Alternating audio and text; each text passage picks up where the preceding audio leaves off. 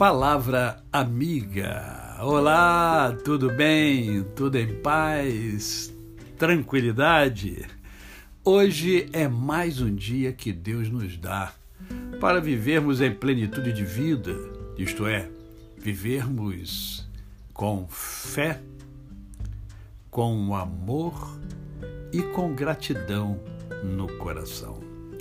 E hoje eu quero conversar com você sobre uma única palavra e para conversar sobre esta palavra, eu escolhi um texto que encontra-se em Provérbios 31, verso 27, que nos diz assim: Atende ao bom andamento da sua casa e não come o pão da preguiça. Isso mesmo, você já matou a charada. Eu quero conversar com você sobre a preguiça. Preguiça. Né?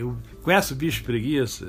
Que vai subindo assim nas árvores devagarinho e tal. É, é a preguiça. Né?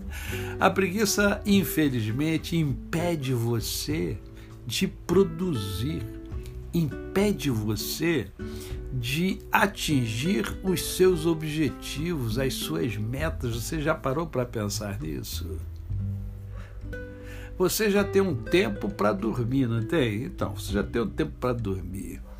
O restante do tempo não é para você ficar né, é, esparracachado na poltrona e só vendo televisão. Não, você tem muita coisa a realizar, muita coisa a fazer, muita coisa a produzir. Deus deu a mim e a você a capacidade intelectiva. Nós temos imaginação, nós temos capacidade analítica, capacidade matemática, capacidade de se relacionar com as pessoas. Então aproveite o seu tempo não permita que a preguiça impeça você de atingir os seus objetivos. Você não tem sonhos? Então, os sonhos precisam ser alcançados. E para alcançar sonhos, não dá para ficar com preguiça. Deixa a preguiça para o final de semana. É, de semana para você descansar. Aliás, o final de semana é para isso, é você descansar, é para o, o, o ócio, né? o, o, o ócio criativo, né? É para o ócio criativo. Não é para você ficar naquela letargia que muitas das vezes toma conta das pessoas, né?